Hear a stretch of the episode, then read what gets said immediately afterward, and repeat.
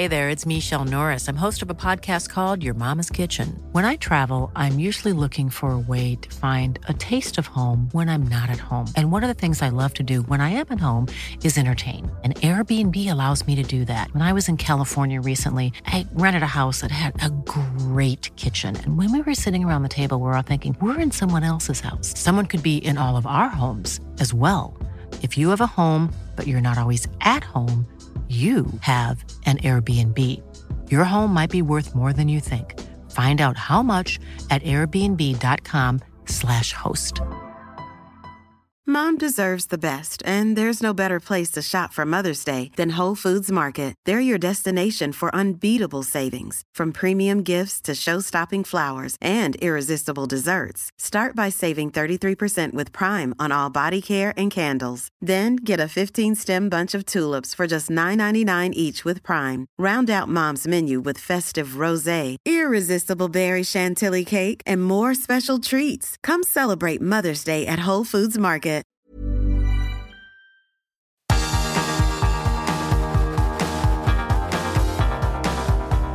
Universo Premier, tu podcast de la Premier League. Pues es domingo y ya estamos grabando otro Universo Premier más. Ha terminado la jornada 6 de la Premier League y ya no tenemos a, al Arsenal invencible, Manuel. Ya no es el invencible porque acaba de caer en Old Trafford contra el Manchester United en un partido bonito, nos lo hemos pasado bien. 3 a 1 para el equipo de Eric Ten Hag que suma cuatro victorias consecutivas y que se aupa a la quinta plaza. ¿Sabe lo que ahora mismo me llama la atención? Que por muy bien que hayan empezado equipos como el Leeds, como el Fulham, como el Brentford, como el propio Brighton Anjo Albion, poco a poco los equipos grandes empiezan a copar los puestos altos de la tabla. Se acercan como la masa en, en esa película de terror y ya tenemos al Big Six, a los seis grandes, entre los siete primeros de la tabla. Solo han bastado seis jornadas para que eso pase. Manuel, bienvenido. Y, y eso que ha sido una, un inicio de temporada en el que muchos grandes han pinchado porque no es normal que el Chelsea lleve solo 10 puntos después de seis jornadas, no es, no es nada normal que el Liverpool lleve 9 puntos después de seis jornadas, el City ha pinchado un par de veces, que no es habitual, eh, entonces incluso en un inicio de temporada tan repartido como el que hemos tenido, sí, sí. al final los que están arriba son los mismos de siempre y el Big Six, el Big Six está en esas siete primeras posiciones, están esos seis. Big Six, que son Arsenal, Chelsea, Tottenham, Liverpool, Manchester United y Manchester City. Vamos con los resultados de la jornada. Everton 0, Liverpool 0, Brentford 5, Leeds United 2, Chelsea 2, West Ham United 1. Vaya polémica en ese partido, luego os lo contamos. Además estuvo Manuel en Stamford Bridge y nos lo va a contar de primera mano.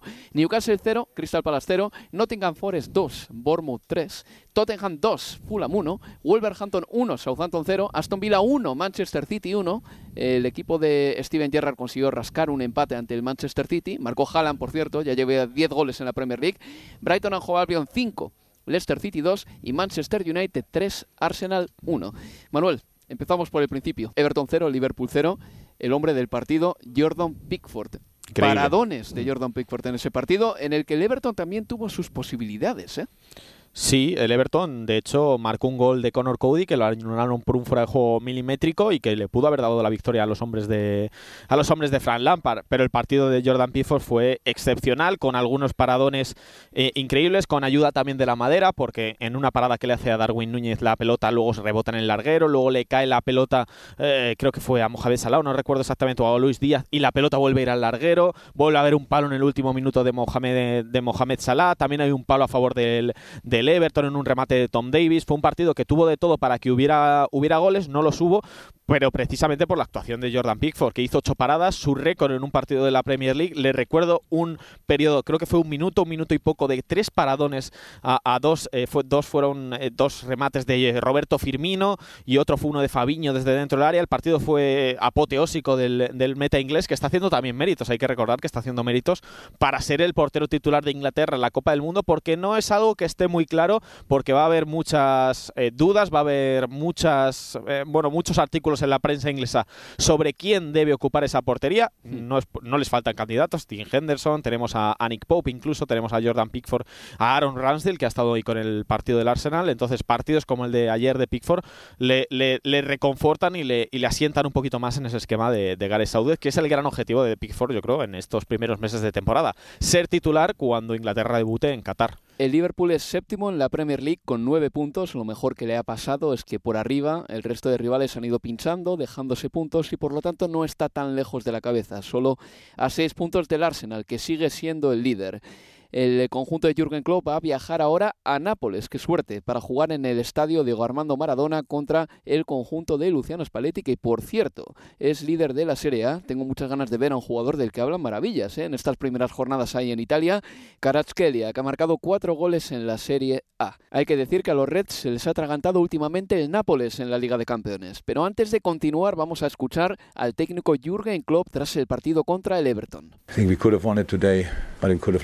few moments as well. If you count the amount of chances we had and the amount of chances they had, then we would have probably deserved, would have been a deserved winner. But Ali had to make two incredible saves and just scored a goal which was disallowed for a small offside, but Decía Jurgen Klopp que cree que lo tenía que haber ganado, pero también lo podían haber perdido y que Alisson tuvo que hacer un par de paradas de mucho mérito, les anularon un gol. El Everton mejor, mejor, mejor y sobre todo el Everton ha fichado buenos centrales. Ha sido un poco por obligación porque se les han lesionado Holgate, eh, también se les lesionó mm, Jerry Mina, Michael King está como está y ha fichado a Tarkowski y ha fichado a Connor Cody y son jugadores muy competentes que conocen el oficio muy bien, de maravilla. Son centrales con mucha experiencia en la Premier League y además con buena reputación en los clubes de los que se han ido. Y, han conseguido además también retener a Anthony Gordon, que parecía que se podía ir, que, que de hecho que quería irse al, al, Chelsea, no consiguieron llegar a un acuerdo, el Everton pedía mucho dinero por, por él y al final se ha terminado quedando y va a ser una gran noticia para el Everton porque bueno fue fundamental en los dos, eh,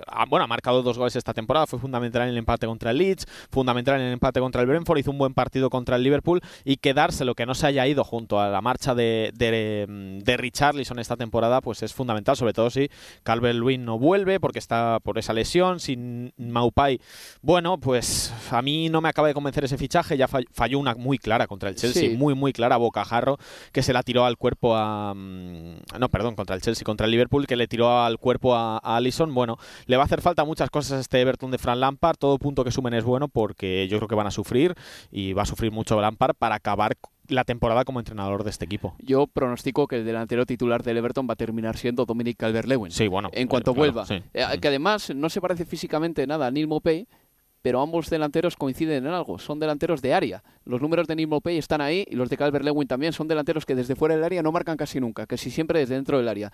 Y con em, extremos como tiene el Everton van, a tener que abastecer mucho a esos delanteros. A ver si vuelve pronto Dominic Calvert Lewin, porque es un jugador capital para el equipo de Frank Lampard. Más partidos. A las 3 de la tarde se jugaba también el Brentford 5, Leeds United 2 quiero que escuchemos, a ver si tenemos el audio, pues cuando lo tengamos lo pondremos, sí, de Ivan Tony, el jugador del Brentford que marcó tres goles y estaba radiante tras el partido. Le preguntaban si podría ir con la selección inglesa y decía esto. Listen, I'll just concentrate on myself and uh, try to do my, the best I can every game. Whether I'm up there with the best in the country, English striker, I don't, I don't know. I, don't, I wouldn't look that far ahead, but I just want to be the, the best version of me and uh, try and do that every game. Decía que trata de dar su mejor versión y que no sabe si está entre los mejores delanteros de Inglaterra. Bueno, le contesto yo a esa pregunta, Manuel. La respuesta es sí. Y te voy a decir por qué. Desde agosto de 2018, en el fútbol inglés de clubes, solo ha habido dos delanteros que hayan marcado más goles. Mohamed Salah y Harry Kane. Estamos hablando de un Ivan Tone que evidentemente ha jugado también en segunda división. Alguno dirá, sí, es más fácil marcar en segunda. Ya, pero tus compañeros tampoco son tan buenos. Y ahí le tenemos, ¿eh? Marcando un montón de goles y el gol de falta que anotó en el campo del Brentford fue precioso, pero precioso. Hmm, eh, metió 24 en la 19-20 con el Peterborough. No sé si fue eso en segunda o en, tercera, pero, pero es un futbolista que, bueno, que lucha por los récords, porque creo que luchó por aquel récord en, en máximo goleador de la League One y luchó luego por el máximo goleador de el Champions y la temporada siguiente con el Brentford cuando hizo 33 tantos con, con, los Bees. Es verdad que luego es un récord que, aplastó eh, Mitrovic en eh, la temporada pasada con el Fulham porque hizo más de 40 goles el, delantero el delantero ahora que sigue en el que sigue en el Fulham 5 goles en este principio de temporada este este hack trick dijo su entrenador Thomas Frank que bueno que es un futbolista que, tira muy bien los penaltis dijo de hecho que es el mejor tirador de penaltis o uno de los mejores tiradores de penaltis del mundo eh, Ivan Tony y que por eso no le sorprendió tanto que marcara de falta aunque no estaba acostumbrado a ello. El, gol de falta es precioso. También ha sido precioso el gol de McAllister del Brighton de falta. McAllister argentino, por cierto, eh, para los que no sigan mucho la Premier, tiene nombre de escocés, pero es argentino. Eh, pero el gol de Tony de falta fue precioso, entró por toda la escuadra y es un delantero curioso porque eh, uno le ve en el campo y dice, ¿cómo domina este tipo? ¿no? ¿Cómo eh, consigue dominar físicamente a los centrales? ¿Cómo les fija? ¿Cómo gana el salto, en el salto a cabeza? Mide unos 78 nada más. Sí, muy Unos bajito. 70 es bajito para, para, para el tipo de juego que hace. Más partido, Chelsea 2, West Ham United 1. Ese partido lo gana el equipo de Thomas Tuchel, Manuel. Eh, pero con polémica. ¿eh? Eh, marcaba primero Mijael Antonio en el 62, el 0-1, Ben Chilwell en el 76 anotaba el empate y Kai Havertz en el 88 marcaba el 2-1 a la postre definitivo, pero es que habría un gol anulado a Maxwell Cornet y tú estabas ahí, Manuel. Todo el banquillo del West Ham United se volvió loco porque el árbitro fue al bar a ver el- ese gol que había dado por bueno en un primer instante y entendió que había habido falta de Jarrod Bowen sobre Eduard Mendy en una pugna por el balón, pero realmente fue un choquecito de nada, creo yo. por dejar la pierna, ¿no? A Sí. intentar saltar por encima de Mendy después de perdonar o de fallar ese mano a mano, deja la pierna atrás, le da un golpe y bueno, en directo no me había parecido nada, simplemente yo me empecé a preocupar, entre comillas, de que, de que pudiera entrar el bar cuando vi que Mendy seguía tirado en el terreno de juego, que la jugada, bueno, que después del gol, porque la verdad es que Cornel lo hace espectacular porque no, no define sin, sin ningún tipo de problemas, la mete por la escuadra Sí, y, y ya no lo, hacía falta buscar la no, escuadra, no, pero lo hizo, pero, pero lo hizo, lo hizo, lo sí, hizo sí. muy bien y, y- y a mí sinceramente me sorprendió y no me sorprende para nada las quejas tanto de David Moyes como de Declan Rice en Twitter y que esto vaya a ser revisado y vaya a elevarse a la instancia del Colegio de Árbitros de la Premier League PGM Mol. y, y se vea Sí. Y, y, bueno y se vea qué, qué- qué ha ocurrido y por qué se, por qué se pitó esto. En el peor de los casos, lo que puede suceder es que al árbitro de ese partido mm, le metan en la nevera o le empiecen a dar partidos de menor perfil. Yo creo que, y estoy de acuerdo con un eh, analista nuestro, Paul Mortimer, un ex eh, jugador de la Premier League, que decía en la retransmisión en inglés de Talksport que para él no solo ese gol tenía que subir al marcador, sino que después de revisar la jugada en el bar no habría estado de más sacar una amarilla a Eduard. Mendy por simulación. Hmm. Y estoy bastante de acuerdo, pero vamos a escuchar a uno de los protagonistas, a David Moyes. Ah, y antes de escucharle os cuento, la Premier League ya ha tirado de las orejas al comité arbitral por las decisiones eh, tomadas en el partido del Newcastle contra el Crystal Palace y por supuesto eh, por esta decisión en el Chelsea West Ham. Ahora sí, escuchamos a David Moyes. It's difficult to talk about the game, isn't it? When you when you see such such a rascally bad goal against you, it's just unreal. If that is the elite level of refereeing, then then I think, and, and maybe the elite level of uh, of people going to VAR. If that's if that's where we're at, then it's probably people who've never done it, don't understand the difference, you know, between a challenge. And we're actually actually in an era at the moment where we said that we're going to have a few more tackles, things were going to go, going to go.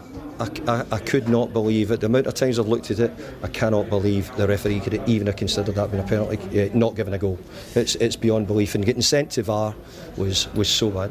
Ridiculous decision by, by the referee. Bueno, lo último que decía era ridiculous decision by the referee, una decisión, una decisión ridícula eh, por parte del colegiado. Decía que es difícil hablar del partido, que no entiendo cómo les quitaron el gol, que si este es el nivel de los árbitros y del VAR, que Dios nos pille confesados. Básicamente no ha dicho eso, pero eh, el sentido general es ese. Y que lo que pasa es que hay gente que está arbitrando que no entiende la diferencia entre una entrada o un choque. No se lo creía David Moyes. Y nosotros vamos a hacer una pausa y a la vuelta vamos a estar con el resto de partidos de la Premier porque la jornada 6 ha tenido también la derrota del líder, el Arsenal, en el campo del Manchester United. Universo Premier, tu podcast de la Premier League.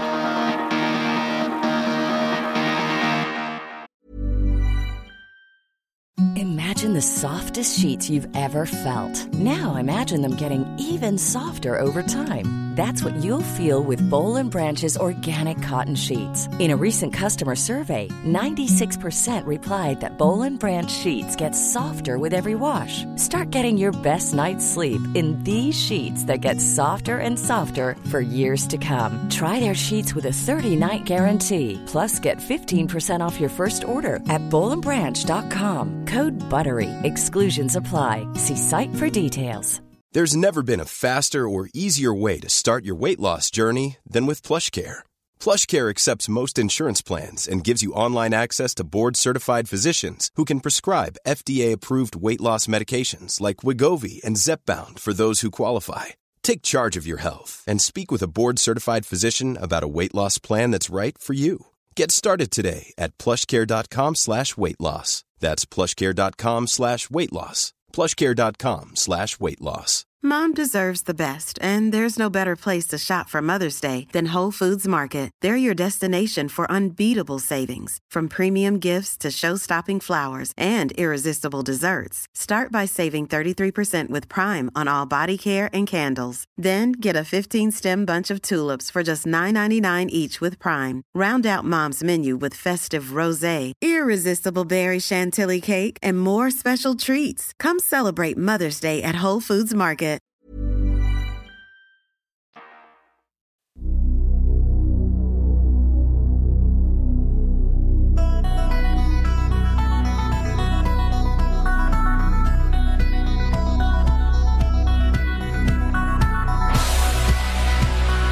Seguimos en Universo Premier.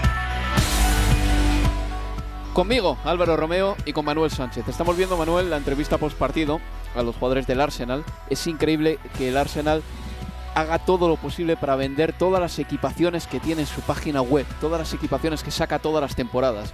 Ha jugado con una camiseta negra y ahora Odegaard estaba dando la entrevista post partido con una camiseta que tenía los colores de Jamaica. Y veremos contra, con, con qué, con qué equipaciones juega en la Europa League, porque será también eh, curioso descubrirlo y, y todas las equipaciones que luego tienen para entrenamientos, Sí, etcétera, sí, porque el año pasado, no sé si te acordarás que se bromeaba mucho con que una de las equipaciones de entrenamiento del Arsenal era como el, como el tapizado del metro de, de Londres, que era muy parecido. Sí, sí, me acuerdo, me acuerdo, me acuerdo. Algunas están bien y a mí a veces eh, me subyugan. Yo el año pasado me compré ese, me compré ese jersey de- del Arsenal, ese que es eh, La chaqueta, ¿no? Una chaqueta azul- sí. eh, amarilla. ¿no? amar- amarilla, roja y, Muy bonita. y azul. Sí, bueno. bueno, no sé yo, ¿eh? tampoco te creas. Y además te digo una cosa, eh, si la llevas en Bilbao, igual alguno te, lo, Sí. te entiende mal y te, y te increpa. Por Te la cuesta un problema. Sí, sí, te voy a dar un problema. Pero bueno, hablábamos antes del Chelsea 2, West Ham United 1. Eh, la victoria para el Chelsea es importante para ellos, evidentemente. Eh, fue una victoria con eh, ese gol que le quitaron a Maxwell Cornet al final del partido. Seguimos con la jornada 6 de Premier, Newcastle 0, Crystal Palace 0. No creo que ese partido tenga mucha chicha.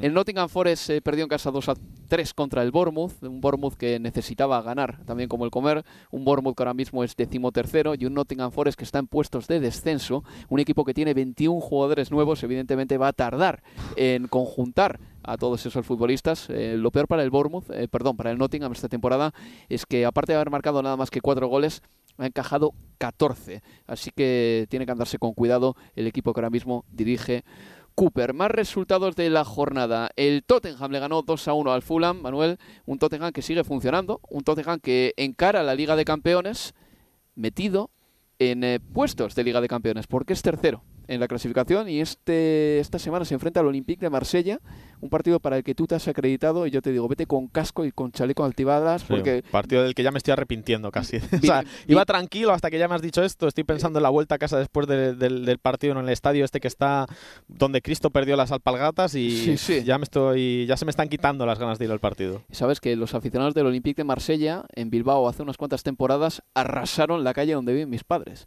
y arrasaron también la cristalera de un bar que debajo de casa, de verdad, ¿eh? Bueno, si arrasan, Cuidadito. si arrasan el barrio del norte de Londres, a mí no me va a afectar mucho. No creo que lleguen hasta Hammersmith, pero bueno. No, no, no. Pero bueno, el Tottenham, yo digo yo diría que no me sorprende este inicio de temporada porque tener a Conte preparando un verano entero el equipo y, y con el equipo que tiene, que no es malo y que es sobre todo muy bueno arriba, donde él eh, exhibió una delantera con Richarlison, Son y Kane. Richarlison que hizo su primer gol, que se quitó la camiseta, que lo celebró, que le sacaron amarilla y que luego le anularon. Sí. Y, y- y aún, y aún así el Liverpool, el Tottenham, perdón, marcó otros dos goles que sí que le, que sí que le dieron, en gol de Hoybier y otro gol de Kane, y marcó otro que le anularon por fuera de juego en la primera parte. Así que un Tottenham muy resolutivo. Volvió a marcar Mitrovic, que ya lleva Sí. seis goles en esta en este principio de temporada, así que está funcionando el jugador serbio que tenía la experiencia de otras temporadas de marcar muchos goles en el Championship, no marcar en Premier League. Bueno, esta temporada sí que está funcionando en la Premier League, por lo menos ahora en este comienzo de temporada, que luego hay casos como el de Timo Pukki que marca mucho al principio y luego Sí. no marca nada, pero bueno, Mitrovic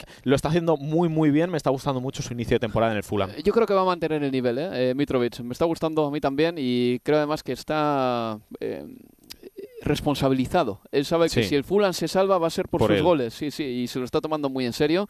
Está bien ver a Richarlison en el terreno de juego. Esta vez le quitó el puesto a Kulusevski. Victoria para el Tottenham, que en Liga de Campeones jugará contra el Olympique de Marsella. Como digo, más partidos. Wolverhampton 1, Southampton 0. Derrota del Southampton después de ganarle al Chelsea en ese partido en el que marcó Romeo Lavia. El Wolverhampton gana 1-0. Una victoria, por lo tanto, buena para el conjunto dirigido por Bruno, Bruno Las. Y ya el sábado a las 5 y media se jugó ese Aston Villa 1. Manchester City 1. Un partido en el que marcó Erling Haaland su gol número 10 en Premier League, igualando, Manuel, los 10 goles en las primeras 6 jornadas que marcó Mickey Quinn con el Newcastle United en 1992. ¿Sabes cuántos goles marcó Mickey Quinn esa temporada? Pocos. Pocos. 17 al final. Bueno, bien, pero pocos para lo que, claro, si metes en las primeras seis jornadas 10 goles, pues tu progresión es de marcar 60. Para lo que apuntaba, sí. O sea, mm. imagino que las casas de apuestas en esos momentos le daban a Mickey Quinn como bota de oro. Bota de oro y todo eso. Bueno, al final no sucedió. A ver, ese partido tiene muchas lecturas. A mí me parece que el Aston Villa no hizo nada especial en ese mm. encuentro, en el sentido de que se cerró atrás y que es verdad que se defendió con... Eh, con mucho aplomo y con mucho saber estar en el campo. Tyron Mink sufrió en la primera parte un poquito, Erdi Consa también, pero el Manchester City no generó un caudal de ocasiones. No fue ese Manchester City, por lo que sea en la primera parte sobre todo estuvo muy impreciso, luego en la segunda parte ya tuvo más oportunidades y destacamos el nombre de Haaland, pero para mí si hubo un hombre en ese encuentro, Manuel, que hizo todo lo posible para que el City ganase ese partido fue Kevin De Bruyne. Estuvo muy bien otra vez Kevin De Bruyne, con una falta incluso que golpeó en el travesaño. Hmm. Sí, le da el pase de gol a Haaland, tiene una falta con 0-1 que hubiera sentenciado el partido. Creo que tiene luego también una ocasión importante que no, que no materializa y que deja con vida a Aston Villa. Pues estas son las cosas que tiene el fútbol. El Manchester City venía de ganarle 6-0 al Nottingham Forest. El Aston Villa venía de dar una imagen, en mi opinión, bastante pobre contra el Arsenal porque sacó un 2-1 que, bueno, que parece que no, pero la realidad es que se tendría que haber llevado una goleada mayor y llegan a Villa Park, un partido que yo creo que tenía a Gerard ya un poquito temblando porque desde que llegó en noviembre de 2021 Gerard había ganado 11 partidos de liga, ha ganado 11 partidos de liga, muy pocos. 11 de 33 Sí, o sea, muy, muy poco y muy pobre y sobre todo para un Vila que creo que tiene buena plantilla y que ha hecho buenas inversiones o por lo menos inversiones importantes. Diego Carlos es verdad que todavía no está jugando, que Filipe Cutiño y a ver cuándo juega. Filipe Cutiño es muy irregular, etcétera, pero bueno, un equipo que ha invertido, Leon Bailey, por ejemplo, que marca el gol, es un futbolista que lleva mucho tiempo sin marcar, pero que llegó del Bayer Leverkusen con la vitola de ser un futbolista importante y acaba sacando un empate el Aston Villa que le deja con un pelín de vida, bueno, con un pelín de vida me refiero que, que, le da un espaldarazo a Steven Gerrard que ha conseguido mantener a Douglas Luiz en el equipo, que no se lo ha llevado el Arsenal y el City vuelve a pinchar, es raro ver pinchar tantas veces al Manchester City en este principio de temporada, pero, pero bueno, es también indicativo de que no va a ser una temporada de paseo para ellos. No, y es indicativo de otra cosa, Manuel, que quiero eh, compartir aquí con nuestros oyentes. Me parece que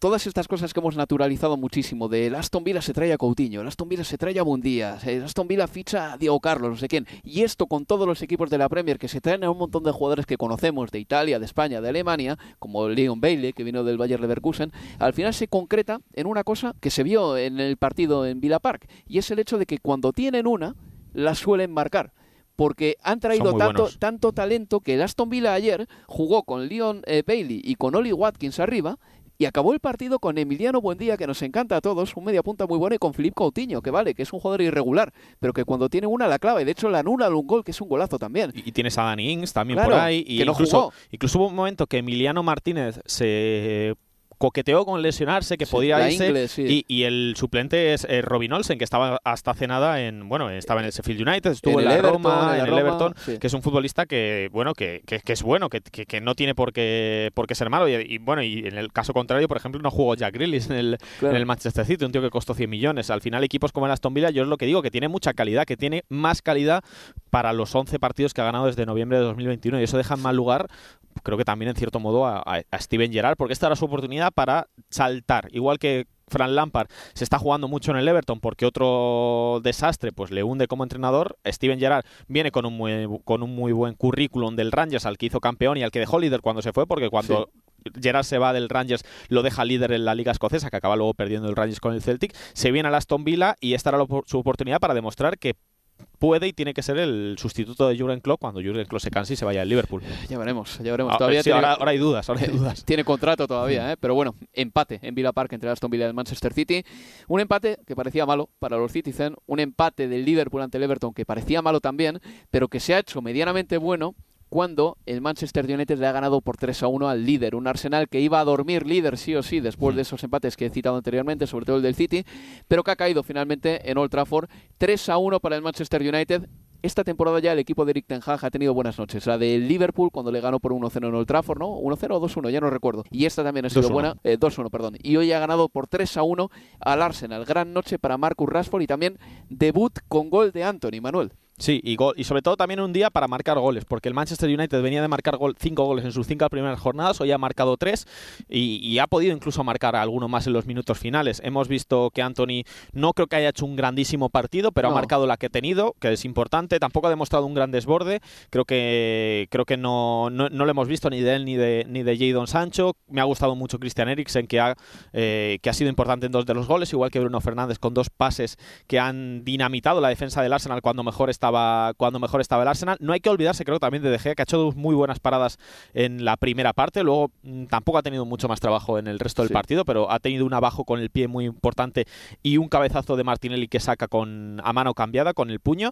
Y creo que el Manchester United pues está demostrando que está bien entrenado este año con Eric Ten Hag, que tiene las ideas claras, que no le tiembla el pulso a dejar fuera a Cristiano Ronaldo, que ha tenido 40 minutos y que yo creo que tiene que aprender a saber que esos 40 minutos son suficientes para él y que puede ser muy importante a partir de ello, que a lo mejor su, su, objetivo no es jugar los 90 porque no va a poder jugar, tiene 37 años, 90 minutos, 40 partidos por temporada es ya prácticamente imposible y, me ha gustado el Manchester United, me ha gustado también el Arsenal, me ha gustado mucho Gabriel Jesús, Martinelli, Saka y Odegaard me han gustado bastante, un poquito menos quizá el noruego porque ha tenido alguna mm. ocasión que no ha sabido materializar. Muy retórico, ¿eh? Sí, Ha, intentado embellecer mucho, pero me ha gustado mucho el partido que hemos visto hoy en el Trafford. Sí, pero al final Bruno Fernández se relamió con la defensa adelantada del Arsenal y terminó dando pases eh, muy importantes que desembocaron en goles del Manchester United. Por cierto, uno mira el banquillo del United, han salido gente como Casemiro, Cristiano Ronaldo, y uno mira el banquillo del Arsenal, que ha sacado a gente como Enketia, y se da cuenta de que el Arsenal puede andar un poco flaco de pantilla para esta temporada. El Arsenal que va a jugar en Europa League contra el Zurich el próximo jueves y el Manchester United va a recibir a la Real Sociedad de Imanol Alguacil. Esto ha sido todo por nuestra parte, así que gracias Manuel. Un abrazo Álvaro. Y nada, pues eh, os recuerdo que el próximo jueves estaremos con Universo Premier, el largo. Un abrazo amigos y se despide de todos vosotros Álvaro Romeo. Adiós.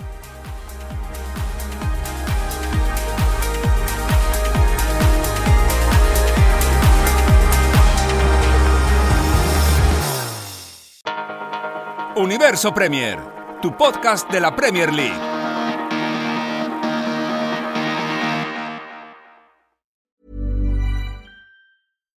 Here's a cool fact a crocodile can't stick out its tongue.